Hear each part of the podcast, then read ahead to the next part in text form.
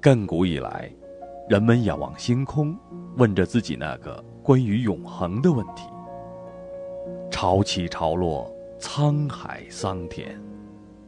当强权、荣耀和财富随着岁月流失而化为尘土之时，只有心底的纯真和对善良本性的渴望，静静地扎根在那里，永不磨灭。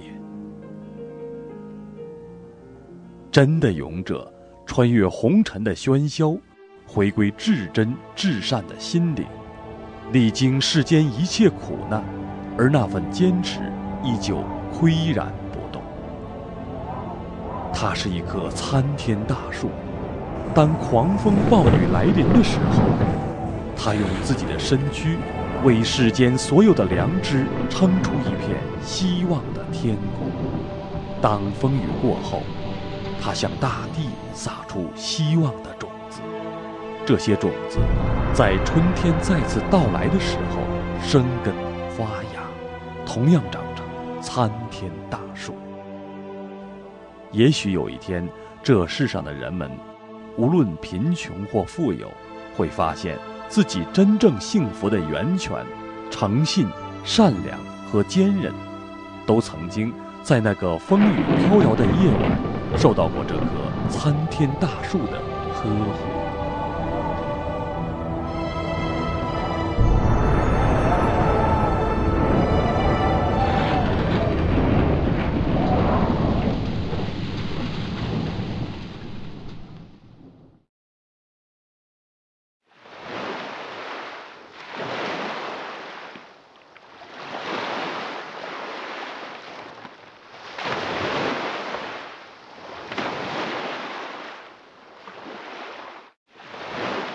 两千多年前，古罗马暴君尼禄故意纵火焚烧罗马城，然后嫁祸于基督徒。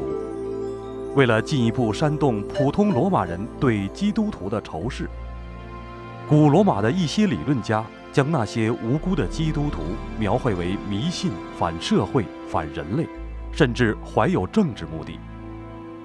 善良的基督徒被投入竞技场，被猛兽活生生地咬死。而被谎言欺骗了的愤怒的罗马人，面对这惨绝人寰的场面，却大声的叫好。然而，众多的基督徒在监禁、折磨和虐杀面前，选择了和平，坚忍地维护自己的信仰。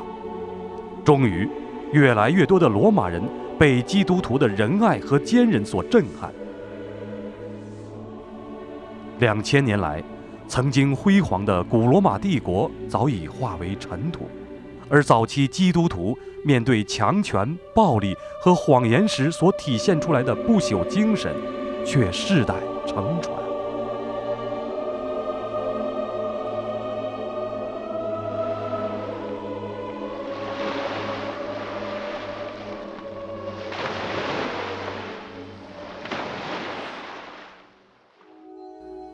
两千年后的公元二零零一年一月二十三日，一场发生在天安门广场的自焚之火，经过现代中国媒体的反复渲染，迅速传遍全世界。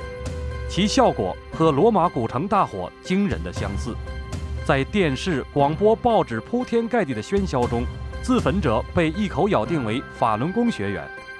声情并茂的揭批中，要刻意煽动的是对法轮功的仇恨。当人们的愤怒被媒体成功的引燃之后，被忽略和刻意掩盖的是自焚报道中的重重疑点和这些疑点所揭示的阴谋。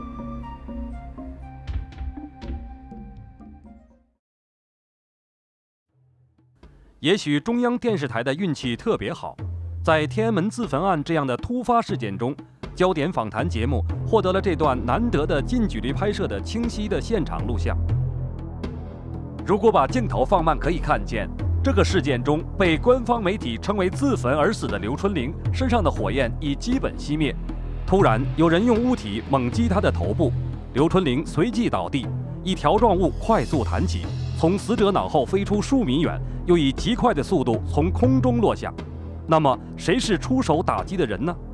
如果把那一时刻镜头止住，可以看见挥动的手臂接近刘春玲的头部，穿着军衣的武警正走向镜头前面，在他身后，一名身穿大衣的男子正好站在出手打击的方位，仍然保持着一秒钟前用力的姿势，甚至我们还可以看到刘春玲在倒地之时，左手不自觉地抬起来触摸被打击的部位。联合国非政府组织国际教育发展组织，早在2001年8月，联合国的会议上就向会议提交了天安门自焚案的分析录像带，并明确指出这一自焚事件是由江泽民当局精心策划的谋杀。2003年11月，分析天安门自焚案重重疑点的英文纪录片《为火》，以其严谨求实的风格和对黑幕的曝光，获得第五十一届哥伦布国际电影电视节荣誉奖。迫于国际上的强大压力，焦点访谈在案发一周年之后又多次推出有关自焚的报道，试图自圆其说。可是，这段揭示内情的关键镜头却从未得到任何解释，甚至不再出现在后面的自焚节目中了。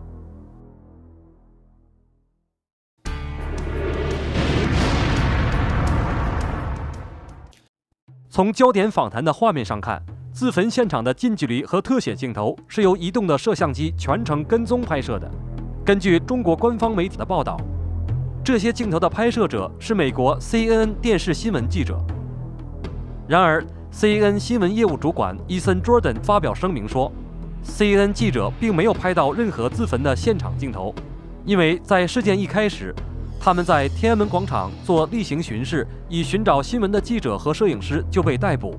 摄影器材被没收，那么到底谁是自焚录像的摄影师？世界著名媒体《华盛顿邮报》二月八日的报道指出，在中国电视上播放的自焚特写镜头，显然是在没有任何警察干预的情况下拍摄的。报道还指出，在电视画面中，有天安门广场监视摄影机所拍摄出的镜头显示，一个男子正用一个小型的手提摄影机现场拍摄。他使用的并不是大型的电视新闻记者所用的摄影机，他到底是谁？为什么他四周的警察不盘查他？如果他只是碰巧在现场的带摄影机的警察，为什么当海外媒体质疑时，江泽民集团却不敢承认这个简单的事实？如果是事先知情、周密准备布置好的，那又说明了什么？二零零三年十一国庆前后。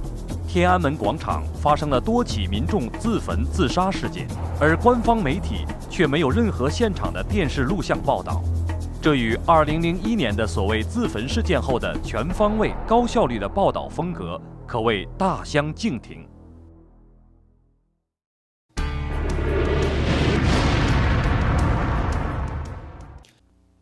失去母亲的小姑娘刘思颖。是整个自焚事件中挑起对法轮功仇恨的最关键人物，但是围绕刘思颖却有着太多的谜团。收这个四名伤员当中呢，这个都有不同程度的吸入性损伤，就随时都有窒息的问题。所以呢，在这个抢救大面烧伤同时呢，最主要的一条我们要做马上做气管切开，就是把呼吸道通畅再打开了。李池医生在节目中谈到的气管切开的切口是在声带的下方，患者通过气管插管来进行呼吸。做了气管插管手术之后，因为几乎没有气流能通过声带，患者在早期根本无法开口说话。即使是在病情稳定、气道和喉头的水肿消退后，患者也只能发出口齿不清、四面漏气的声音。世界呀，美好的世界。美好的世界啊！嗯，那世界能是什么样啊？阿姨啊，我是我是我是这样想的啊。十二岁的思颖作为一个孩子，在伤后四天就带着插管，声音清晰地接受采访，完全违背基本医学常识。据新华社的报道，刘思颖重度烧伤，烧伤面积达百分之四十。像这样的病人呢？他们最大的危险就是细菌感染，那么感染休克就是大面积烧伤病人死亡的最主要的原因，所以在世界所有现代的医院里面呢，都要把这种病人呢放入一个特殊的环境、特殊的病房，完全无菌的这一种状态。那么，当我们看到这个中央电视台焦点访谈节目里面，这个这个记者呢，既不戴防护衣呢，也不戴口罩，就拿着话筒呢，近距离的采访这个大面积烧伤的这个小孩儿，从医学的角度来讲呢，简直是不可思议的。为什么呢？因为就只是这记者说话时候所带这个飞沫呢，里面大量的细菌就可以对小思颖的生命啊造成严重的威胁，还不要说话筒啊，还有这个带进其他的这些细菌。自焚事件之后不到两个月，刘思颖就被官方宣布为猝死，一切疑点终于成了死无对证。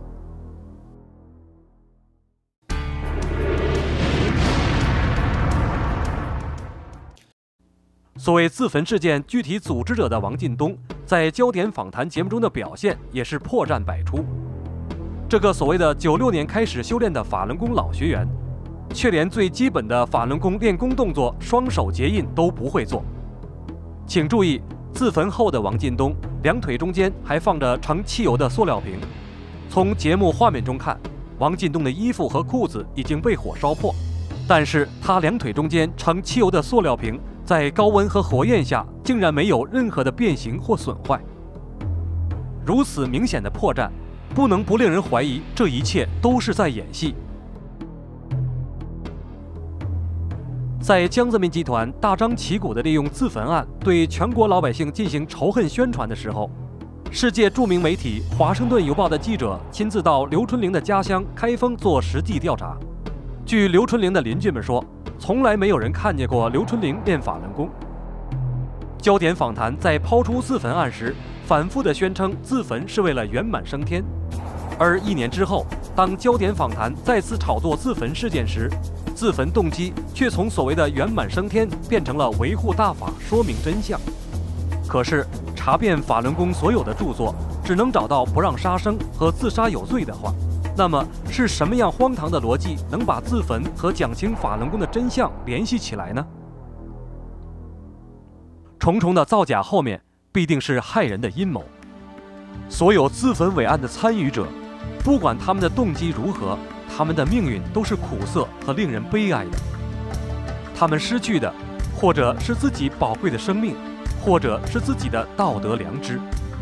而这场恶毒阴谋的策划者江泽民。却用毁灭活生生的人的生命为代价，来欺骗世人，煽动仇恨，为对法轮功大开杀戒而铺平道路。天安门自焚案绝不是第一次，也不是最后一次江泽民集团对法轮功的造谣栽赃。从1999年7月开始镇压法轮功以来，直到今天，拙劣的谎言被一个又一个抛出。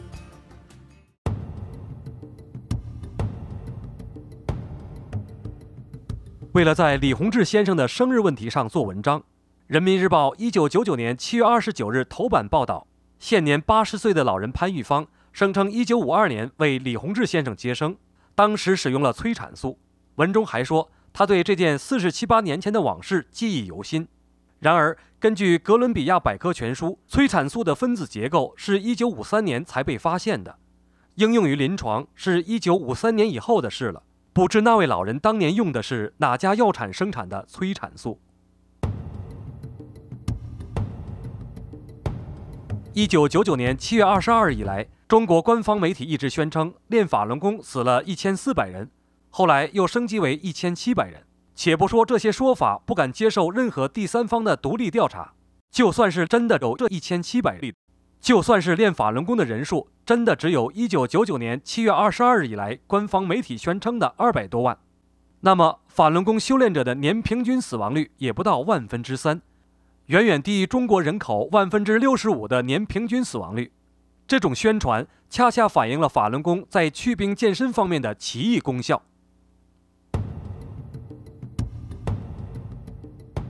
江泽民集团用来镇压法轮功的另一个借口是所谓法轮功不让人看病。中央电视台断章取义地引用李洪志先生在大连讲课中的片段作为证据，可是李洪志先生讲的是在修炼过程中不要用气功给别人看病，以免伤害练功人的身体。中央台删去上下文，把它歪曲成不让人去医院看病，以下是大连讲课中被中央台删去的一部分。练功人讲净化身体，你给别人看病的时候，你和病人形成一个场，病人的身上的黑色的病气啊，全部都能轮啊轮转到你身上来，他带多少，你带多少。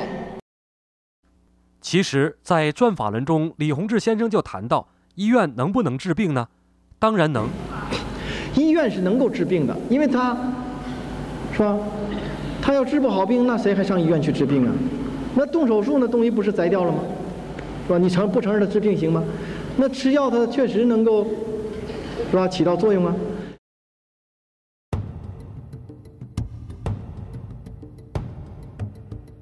中国官方媒体指控李洪志先生靠卖书敛财。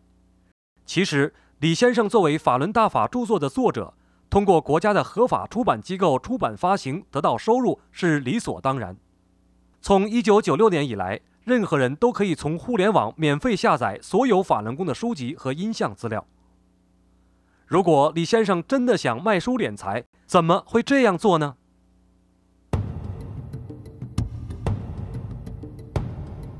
中央电视台在2001年12月16日晚的新闻联播和接下来的焦点访谈节目中，报道了北京傅一斌杀父母、杀妻子的消息，把傅一斌杀亲人归罪于法轮功。可是细心的观众会发觉，这个傅一斌的神态不正常，他说的话总是前后矛盾。我认为他们呢，是一种皮影，是一种行尸走兽。面对几个肉身砍他们。跟砍狗、砍猪、砍牛没有什么两样。我跟我爱人结婚二十年来，甜甜美美，在哪个家里都受到称赞，包括街坊邻居。我这个人是非常孝敬的，非常心软的。一个朋友手上扎根刺，我都心里非常难受。像这样一个一会儿说可以乱砍动物，一会儿又说朋友手上扎根刺，心里都非常难受；一会儿说妻子是行尸走兽，一会儿又说和妻子甜甜美美、非常美满的人。他的思想能是正常的吗？事实上，根据知情人提供的情况，可以知道傅一斌这个人其实至少在九三年就已经精神不正常了。他有一个亲戚呢，在黄寺大街附近住，跟我呢曾经是同事。大概是在九三年的时候吧，他就他这个亲戚呢就跟我们说过，说他经常呢是不穿衣服啊，一丝不挂的就到处乱跑，就是家里人怎么管都管不住。傅一斌还在电视上说。因为他一直在修善，善心有了以后，最后就要有一个杀心，他必须得起杀心。如此荒谬绝伦的疯话，居然被中央电视台用来在全国播放，是中央电视台疯得更厉害呢，还是他们已经习惯了肆无忌惮的欺骗观众？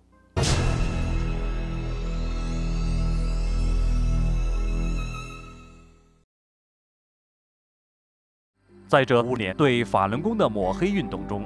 江泽民集团利用其对媒体的绝对控制，制造了形形色色的谎言，用来煽动人们对法轮功的仇恨。